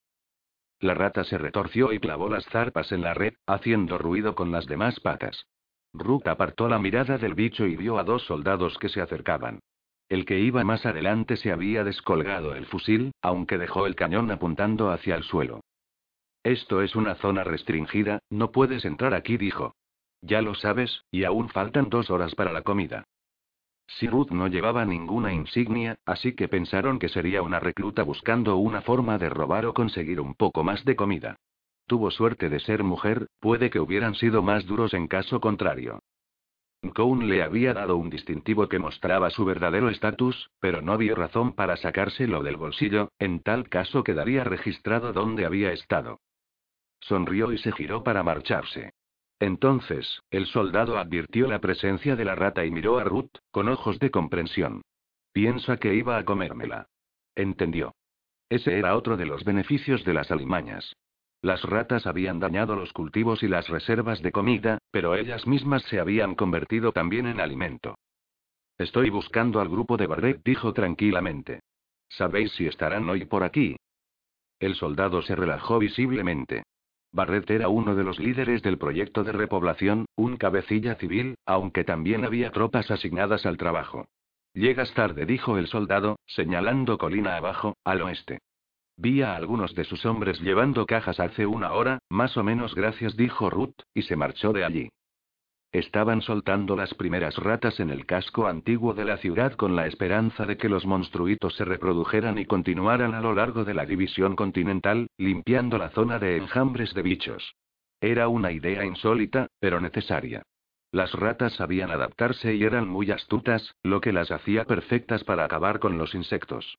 Los pájaros también serían perfectos, si Cam y los suyos conseguían algún día cazar e inocular a la cantidad suficiente. Ruth ya sabía que podía hacer algunas mejoras a la vacuna. Había empezado a trabajar con nuevos modelos de sensores que incrementarían el ratio de objetivos que había que aniquilar, pero, por insistencia de Shaw, dejó de lado sus teorías para construir y multiplicar los cultivos del copo de nieve. Allí no había lugar para dilemas morales, el mundo no podía esperar. Los Estados Unidos necesitaban nuevas armas, porque los aviones y satélites espía mostraban que los rusos ya casi habían llegado a los 50.000 soldados en tierra, junto con la mitad de esa cantidad de personal de apoyo y refugiados. Era difícil hacer la distinción. Durante su interminable lucha en Oriente Medio, la población rusa se había convertido en una máquina de guerra, con todo el mundo preparado para el combate. Los interceptores de los Estados Unidos y Canadá habían empezado a tener más suerte atacando a los transportes rusos antes de que llegaran a la costa, pero los invasores volaban ahora desde todas direcciones, bajando desde el Ártico y el Mar de Bering, subiendo desde el Pacífico Sur, y además podían aterrizar en cualquier sitio, no solo en las montañas. Sus aviones se escondían, alzaban el vuelo y volvían a esconderse, engañando a los radares y perseguidores norteamericanos. Dos de los cabecillas de la infantería rusa habían entrado en Nevada mientras California ardía. Incendios descontrolados asolaban los bosques enfermos, lo que dificultaba la invasión, pero les proporcionaba cierta cobertura. Ruth había visto fotos de las erupciones en tierra americana. Se sentó un par de veces con los generales y los agentes civiles para discutir los parámetros de la vacuna y qué tipo de bajas podría esperar el enemigo. Ruth estimó que las pérdidas de los rusos a corto plazo serían del 5%. Durante cierto periodo de tiempo, si la tecnología no mejoraba, era evidente que la guerra interna entre la vacuna y la plaga comportaría traumas y muertes muy significativas, pero los invasores solo se sentirían incómodos.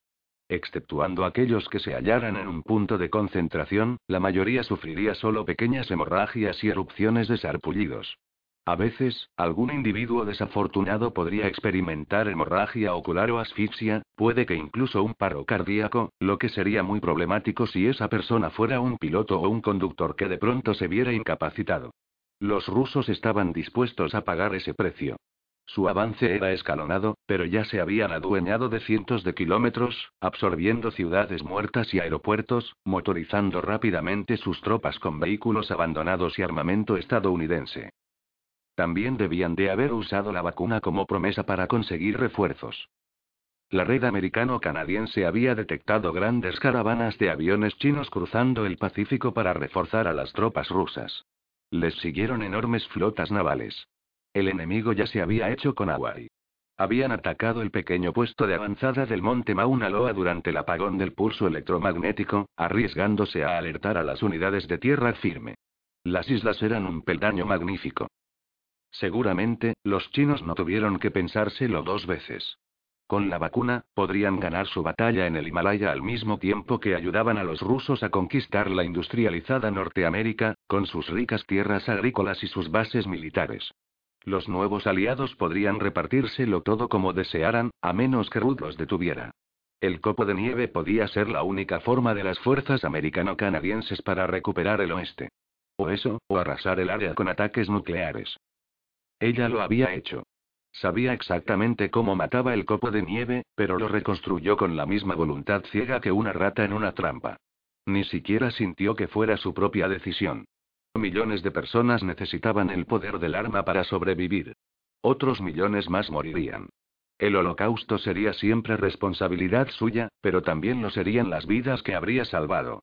La culpa tenía todo lo que hacía, y había afectado a su sueño. Le hacía mantener las distancias con Cam incluso cuando más lo necesitaba. El copo de nieve era más una especie de reacción química que una máquina.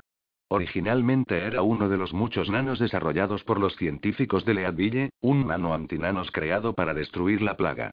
Compuesto por moléculas de oxígeno y carbono pesado, el copo de nieve pretendía deshabilitar los nanos rivales convirtiendo la plaga en grupos no funcionales. Cada conjunto se recombinaría alrededor del original y se desharía de más de los cúmulos artificiales, lo que atraería más plaga y se repetiría todo de nuevo. El creador, Lasalle, llamó al proceso Nevada, pero jamás fue capaz de limitarlo o regularlo siquiera. El copo de nieve destrozaba todas las estructuras orgánicas. Una simple voluta del mismo liquidaría a todos los seres vivos de cientos de metros a la redonda. Personas, insectos, plantas, incluso los microbios y las bacterias. Por suerte, la reacción en cadena se rompería en un instante. Los copos de nieve tendían a tomar unos de otros así como de masa externa, con lo que quedaban recubiertos de carbono de su propia fabricación. Cultivarlo era una tarea extremadamente delicada, y por eso le habían donado a Ruth uno de los pocos trajes de aislamiento de Grand Lake. Un simple error podía matarla, pero el copo de nieve no atacaba la goma ni el cristal. Se vio forzada a empezar desde el principio. El registro de datos incluía notas e información robadas de Leadville, pero los archivos de la Salle eran inaccesibles. No importaba, su memoria era casi fotográfica y le había ayudado con los primeros modelos de su retoño. De hecho, después de que el Consejo Presidencial se diera cuenta de su verdadero potencial, el senador Kendricks intentó reclutar a Ruth para el grupo de la Salle con la amenaza de perder una nueva carrera armamentística contra los chinos. Al mismo tiempo, James Ollister insistió en que los asiáticos iban años por detrás de las investigaciones estadounidenses. Ruth ya no sabía a quién debía creer. Por sí misma, la nueva tecnología a la que llamaba fantasma era prueba suficiente de que otros científicos seguían trabajando en la misma dirección. Había empezado la guerra nanotecnológica, casi desapercibida por el conflicto principal. Ruth tenía miedo de que ya hubieran perdido. Los cientos de personas enfermas de las tiendas médicas, los miles de otros que habían muerto sin diagnóstico en el largo invierno, ¿cuántas de esas bajas se podrían atribuir a algún efecto aún desconocido del fantasma? En tres días había pasado menos de tres horas intentando mejorar la vacuna. El resto del tiempo lo había invertido en preparar un genocida. Era tedioso tener que montar el copo de nieve a mano sin el equipo adecuado, y fracasó en sus primeros cuatro intentos, debido al desequilibrio por mantener su propósito. Finalmente, consiguió un único copo de nieve operativo y lo guardó en una placa de Petri, exponiéndolo con cuidado a un manojo de hierbajos que había dentro de un recipiente de cristal más grande. Hacer que se reprodujera era así de fácil. Los hierbajos se desintegraron y de pronto Rook tuvo a su disposición trillones de máquinas asesinas, aunque muchos de estos copos de nieve estaban muertos o tenían la mitad de potencia. Rook tuvo que descartar unos 200 antes de marcharse esquivando todo el desastre que allí había, pero durante aquel tiempo encontró siete copos de nieve más que estaban bien. Cada uno de ellos fue aislado en una placa de Petri. Luego expuso también a aquellos siete, para más tarde dividir los ocho cristales en cientos de pequeños viales. Eran bombas de racimo, tenía unos 50 preparados. Se dio cuenta de que el copo de nieve también sería efectivo para detener los incendios masivos del oeste. Si dispersaban los nanos en la línea de frente de las llamas, reducirían el infierno al agotar su combustible. Puede que incluso tuvieran otros usos pacíficos. De momento, necesitaba el copo de nieve para estudiarlo. Deseó poder diseñar algo para proteger a la gente de él, como un nano antinanos, pero aquello era algo demasiado básico. No había nada que Ruth pudiera imaginar, aún no. Con el tiempo, diseñaría un supernano capaz de proteger a una persona de cualquier cosa, incluso de una bala.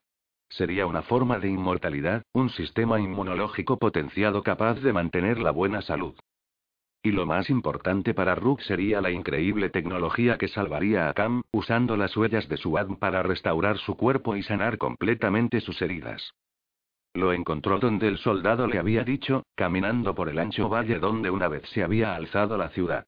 Huellas y marcas de neumáticos se apelotonaban a cientos en las laderas. El lodo caía sobre la tierra estéril. Los vehículos se amontonaban por todas partes, coches y camiones que se habían inundado o quedado sin combustible durante la primera primavera de la subida. Ahora eran carcasas vacías. Les habían arrancado todo. Asientos, cinturones, capós, puertas, parachoques, la necesidad de materiales de construcción había sido importante. Más lejos, lo único que quedaba de la ciudad eran las esquinas y las líneas de sus cimientos y calles, un pequeño laberinto de plazas colocado contra la irregular orilla del lago. Todavía quedaban muchas estructuras de cemento, así como los recintos de sus tres gasolineras, pero todo lo que fuera madera, ladrillo o metal había desaparecido.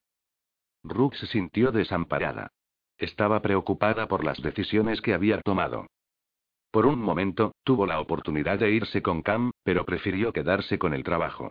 Era la misma decisión que siempre había tomado, incluso cuando una escasa hora juntos la hubiera dejado descansada y más concentrada. No quería morir sola. El sol había caído de su elevada posición al mediodía en un cielo borrascoso lleno de estelas de avión. Los helicópteros resonaban en algún lugar al norte, y Rook se preguntó qué haría si la guerra caía de pronto sobre ellos.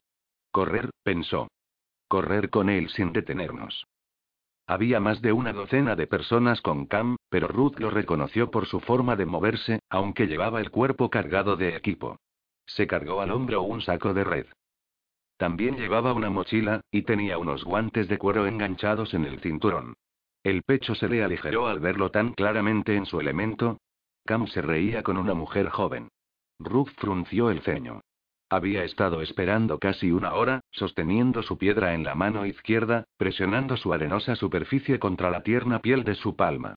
Podría haber bajado a buscarle en vez de quedarse allí pensando, pero estaba segura de que él hubiera tomado la misma decisión, ser paciente, no arriesgarse a contraer la infección. Rook se metió la piedra en el bolsillo del pantalón y fue a su encuentro, colocando la mano sobre el flequillo cuando el viento sopló contra su chaqueta y su pelo rizado. Necesitaba un peluquero. Cuando le crecía demasiado el pelo, se le erizaba y la hacía parecerse a Jimi Hendrix, algo nada halagador. Aún así, cuidarse el pelo no iba con ella, y lo sabía. Cam lo llamó. Él no reaccionó. Tenía el viento de cara y Cam caminaba en medio del andrajoso grupo, andrajoso pero con buena salud. Sus voces resonaban con la satisfacción del trabajo bien hecho. Cam solo se dirigió a uno de ellos, a Jason Barrett. La próxima vez procura dejar solo la caja, le dijo. La muy cabrona no se hubiera acercado a mí, y lo sabes, dijo a Jason, y Cam rió otra vez. La chica tendría unos veinte y pocos, pensó Ruth. Tenía la boca grande y unos dientes largos que le recordaban la sonrisa de un animal. Tenía la piel estropeada. La mayor parte estaba quemada por el sol, pero también veía zonas donde la plaga había actuado, sobre todo en su mejilla izquierda.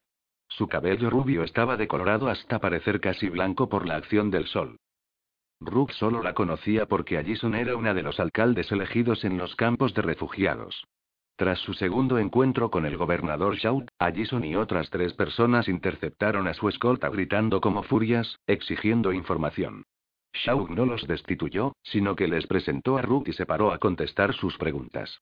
Los refugiados solo tenían cierto peso en razón de su número, y Rook sospechaba que los alcaldes habían sido un factor importante para que Grand Lake aguantase hasta el momento. Por ejemplo, el proyecto de captura y liberación de animales había sido una genialidad. Mostraba la capacidad de mirar hacia adelante en vez de dejar que los problemas los cegaran. Allison era fuerte e inteligente, igual que Cam. Como las ratas, pensó Ruth, pero aquello era una falta de respeto.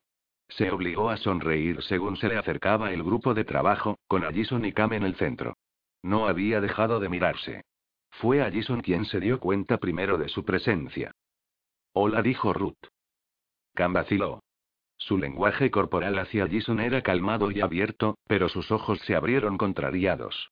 Era un cambio complejo, y Ruth no perdió detalle de ninguno de sus gestos. Ruth, ¿qué haces aquí? dijo él. Te necesito un momento. Está bien, dejó en el suelo las trampas y los guantes. Que no la hubiera reprendido por ir allí la hizo sentir mejor. Todavía podían confiar el uno en el otro, sin importar por qué. Ruth lo cogió del brazo y lo llevó a un lado, mirando a Allison para asegurarse de que no los seguía. ¡Qué estupidez! Si ella y Cam se hubieran tocado, si se hubieran acostado, Ruth tendría que hacerle un análisis a Allison para comprobar si tenía el fantasma, pero su instinto le decía que tenía que proteger a Cam, y eso significaba mantener en secreto el tema del contagio cuanto más tiempo mejor. Le soltó la manga. Estar cerca de él le evocaba más sentimientos de los que estaba preparada para afrontar en aquel momento, y se alegró de que soplara el viento. Estoy celosa, descubrió, demasiado tarde. Ruth había estado usando muestras de su sangre y de la de él porque eran los portadores originales de la vacuna. Ahora ya se había extendido, pero seguía siendo un buen tema de conversación y una buena excusa para verle. Tienes un problema en el trabajo, ¿no? dijo Cam, mirándola. Su intuición había dado en el clavo, y Rook se asustó de repente al pensar en qué más podría ver en ella. ¿Dónde has estado? preguntó, seria e irritada. Hemos llevado algunas ratas a la ciudad, respondió él. Todavía es posible que... ¿Dónde has estado, Cam? Rook se apretó la muñeca para asegurarse de que atraía su atención, buscando sus ojos marrones. Él le devolvió la mirada, un poco asustado. ¿Fuiste a algún lado en el laboratorio de Sacramento? ¿Abriste algo? Le preguntó. ¿De qué estás hablando? Tienes algo dentro, un nuevo tipo de nano. Puede que sea un arma. Hay algo más aparte de la vacuna y no sé qué es. Que yo, Dios mío. Cam se apartó de ella, tambaleándose. Se movió hacia él, pero este interpuso los brazos entre ambos, mirándose las manos como si pudiera ver las máquinas subatómicas. Sabes que haré todo lo que pueda, dijo Rook compartiendo su miedo. Era extraño. Sintió una intimidad en el momento muy bienvenida. A un nivel básico, había aprendido a asociar a Cam con la tensión y el dolor, y ahora estaban unidos otra vez por aquellos sentimientos. Sintió dolor por él y le miró a la cara. Era consciente de que sus amigos estaban detrás, y sintió alivio al escuchar las voces y el sonido de sus botas. Estar lejos de ellos solo aumentaba la sensación de reunirse con Cam. ¿Qué recuerdas de Sacramento? Le preguntó. No creo que fuera a ningún sitio donde no fuéramos todos, respondió. Luego, con más convicción, afirmó. No fui, te lo juro. Ruth habló con un tono tranquilo. Ya veremos qué pasa, le dijo. A Jason les importunó. Pasó al lado de Ruth, caminando como un gato. La chica iba agazapada, pero mantenía los hombros altos, con las manos preparadas para agarrar o dar un puñetazo. Era una postura que debía de haber aprendido en los campos de refugiados, pensó Ruth, y que la hacía más ligera y capaz. ¿Qué pasa aquí? dijo Allison. Su voz era desafiante, y Ruth cayó en la provocación sin pensarlo. También necesito una muestra de tu sangre, le dijo intentando asustarla. Allison se limitó a sonreír maliciosamente. ¿Has venido por eso? le preguntó. Entonces cogió la mano de Cam y apoyó su suéter de manchas azules contra la chaqueta militar de él. Hay un nuevo tipo de nano, dijo Cam, explicándoselo a Allison. Las dos mujeres no dejaron de mirarse. Ruth intentó no mostrar derrota ni respeto en su cara. Allison se mostraba valiente y descarada. De hecho, la chica le recordó a ella misma en sus mejores días, pero ahora ya no tenía esa confianza. Allison estaba impaciente por encontrar una oportunidad para atacarla. Ruth no quería nada. De otro modo, no habría perdido la oportunidad antes de que Cam y Allison empezaran a hablar. Viéndole con la chica le quedó bastante claro. Incluso con su aspecto endurecido, ahora ya no sufría falta de atención por quién era y por lo que había hecho. Ser aceptado era justamente lo que echaba de menos. Y te lo mereces, pensó Ruth. Aún así, se quedó hundida. Cam debía de haber agotado su paciencia con ella durante su largo viaje. Aquella era la primera vez que supo que se estaba alejando de lo que en realidad deseaba. De algún modo, Rook supuso que estaba intentando castigarla. Ahora lo veía claro. Su decisión de juntarse con Allison era autodestructiva, porque complicaba su relación con la mujer a la que quería de verdad. Rook sabía que él la amaba. Encontrar a alguien más, aprovechar aquella oportunidad, era un intento de rechazar a Rook antes de que ella tuviera la posibilidad de negarse. Pero ella también lo amaba. ¿Es que no se daba cuenta? No dudó de que la atracción que Allison sentía por él fuera verdadera, pero sospechaba de las razones que tenía. Ella siempre buscaría la forma de fortalecer su facción en Grand Lake, y Cam era una celebridad y un superviviente veterano. Aquel era el motivo por el que se había prendado de él. Será mejor que vengáis conmigo, dijo Ruth, mirando detrás de Allison para incluir a los demás miembros del grupo. Chicos, necesito sacaros muestras de sangre antes de que vayáis a ningún lado. Le dio la espalda a Cam, aún aturdido. Rook sabía lo que tenía que hacer. Un descubrimiento tan importante como el fantasma no se podía dejar para más tarde, así que se encerró 48 horas en el laboratorio haciendo apenas un par de comidas y alguna que otra siesta. ¿Habrían construido los chinos el fantasma? Sabía que en Leadville los informes de inteligencia consideraban el programa de investigación de China como el de más alto nivel después del de la propia Leadville. El año de la plaga había creado mucha confusión, y un pequeño laboratorio de nanotecnología se podía esconder fácilmente. Pero al mismo tiempo, el mundo había quedado reducido a un puñado de islas. Había menos lugares para vigilar. Su lista de competidores era muy corta. China, Brasil, India, Canadá, había un equipo japonés que se había desplazado al Monte McKinley, en Alaska, y otro grupo británico que estaba en los Alpes. Todos excepto los chinos se habían proclamado amigos. A pesar de todo, Ruth no pensaba que ninguno de ellos, excepto los chinos, fueran capaces de desarrollar algo como el fantasma, así que debían de ser quienes les amenazaban. Se había equivocado en sus cálculos iniciales. El fantasma era un 15% más pequeño que la vacuna, pero más avanzado. Era una construcción de alto nivel, y en su complejidad, Ruth había sido capaz de discernir los cambios más sutiles. Generaciones.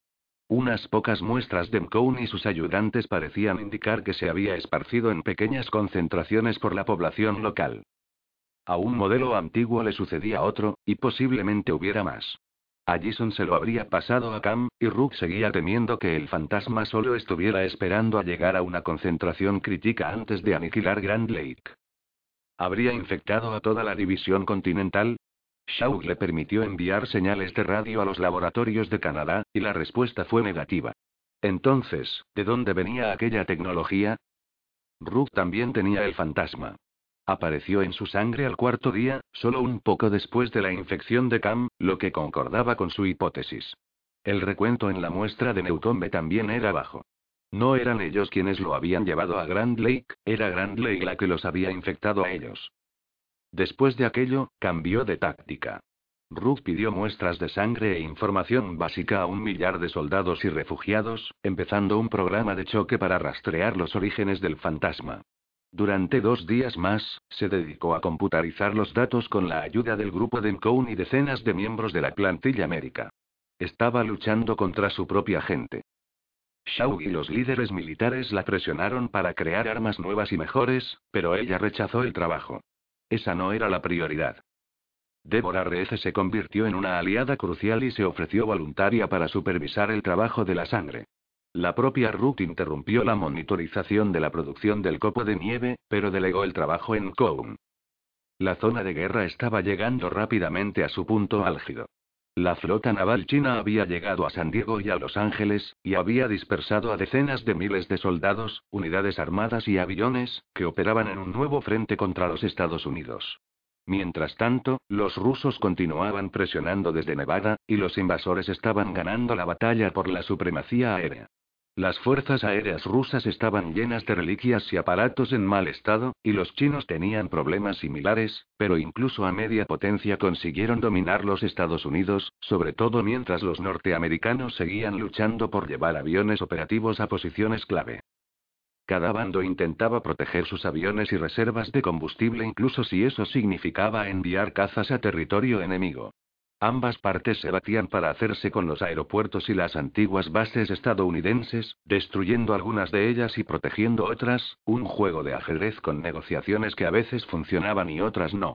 Las fuerzas americano-canadienses amenazaron con llevar a cabo ataques nucleares a gran escala contra China y Rusia si los invasores no se retiraban inmediatamente de la costa, pero los chinos juraron que les pagarían con la misma moneda, aplastando la división continental al primer indicio de ataque americano.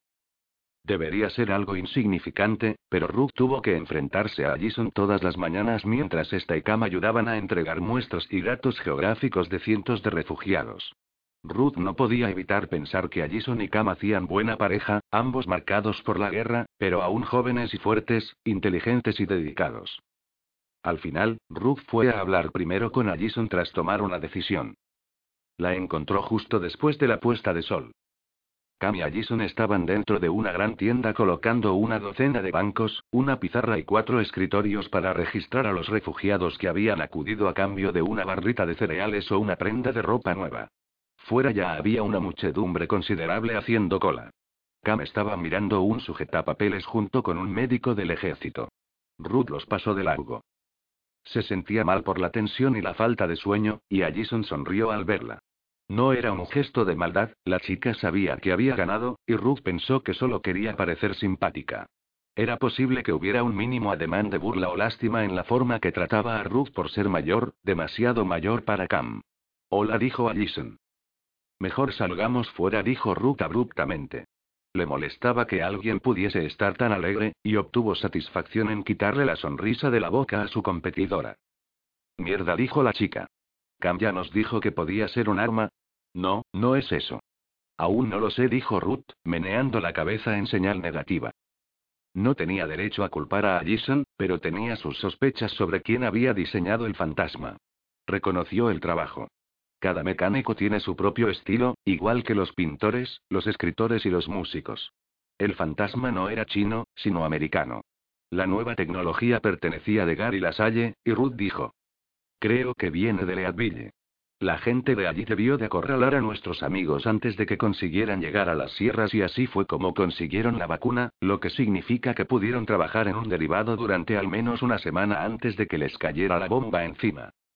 Perdona, interrumpió Allison. ¿Quién tiene la vacuna? Rook se dio cuenta de que no se estaba explicando. Cam lo habría entendido, pero Allison no había estado allí. Necesito tu ayuda, le dijo. Tú mandas, asintió Allison, mirándola fijamente a los ojos. La chica se había dado cuenta al fin del cansancio de Ruth. Había dos personas más con nosotros que consiguieron salir de Sacramento, dijo Ruth, un soldado y otro científico como yo. Ellos tenían la vacuna, pero los cogieron los de Leadville. De eso hace ya dos semanas, y Leadville debió de empezar a hacer pruebas y nuevas versiones basadas en esa tecnología. Había cuatro cepas diferentes del fantasma. Ruth había conseguido descifrar gran parte del enigma sin conseguir averiguar cuál se suponía que era el objetivo de los nanos. Al mismo tiempo, había identificado, más o menos, cuatro puntos de infección que se habían mezclado como restos del ejército de Leadville, ya disuelto y migrado, lejos de la zona cero. El jefe había estado probando en secreto nuevos modelos del fantasma en su propia gente. Se la habían dado a las unidades del frente para ver qué podía pasar, pero el fantasma no era una vacuna perfecta, aunque les habría resultado más fácil mejorar el burdo y rápido trabajo que había hecho Ruth en Sacramento. Los equipos de Leadville nunca habrían dejado la vacuna tal como estaba en aquel momento, sin preocuparse por mejorarla. Ruth lo sabía, existía una vacuna mejor. El equipo y las herramientas de Leadville eran mucho mejores que todo lo que Grand Lake había conseguido comprar o robar. Leadville contaba también con la experiencia de 50 de los mejores expertos en nanotecnología. Una vacuna que ofreciera total inmunidad contra la plaga habría sido su primera prioridad, pero tal y como se temía, habían debido de quedársela para ellos mismos. Entonces, empezaron a experimentar con otro nano. ¿Qué podía hacer el fantasma? ¿Podría ella recuperar de algún sitio la vacuna mejorada? Ruth nunca sería capaz de igualar su trabajo ni de emularlo en el suyo aunque pasarán años o décadas, pero debía de haber supervivientes de aquel círculo interno o restos moleculares dispersados por la explosión y absorbidos por los refugiados más cercanos. Estaba segura de que podría encontrar otros restos de su manufactura si buscaba bien. Mejor salgamos de aquí, dijo Ruth. Necesito que me ayudes a convencer a Shout para que me deje marcharme. Necesito escolta, coches y mi equipo. No será fácil, pero puedo hablar con los demás alcaldes. Gracias. Ruth necesitaba seguir el rastro confuso e invisible hacia el sur para ver si podía recuperar el mejor trabajo de la Salle antes de que se perdiera para siempre. No había nadie más que pudiera apreciar e identificar los nanos. ¿Crees que Cam vendrá? Ruth apartó la mirada de la de Allison y habló hacia el suelo. Por fin está seguro, y ahora os tiene a ti y a sus amigos. Allison esperó hasta que Ruth volvió a mirar hacia arriba, y entonces meneó la cabeza y sonrió una vez más. Pero ahora, la sonrisa era triste, y Ruth comprendió que ella también cargaba con su propio rencor. De hecho, Allison se hubiera alegrado de verla marchar. Intenta detenerlo, le contestó Allison.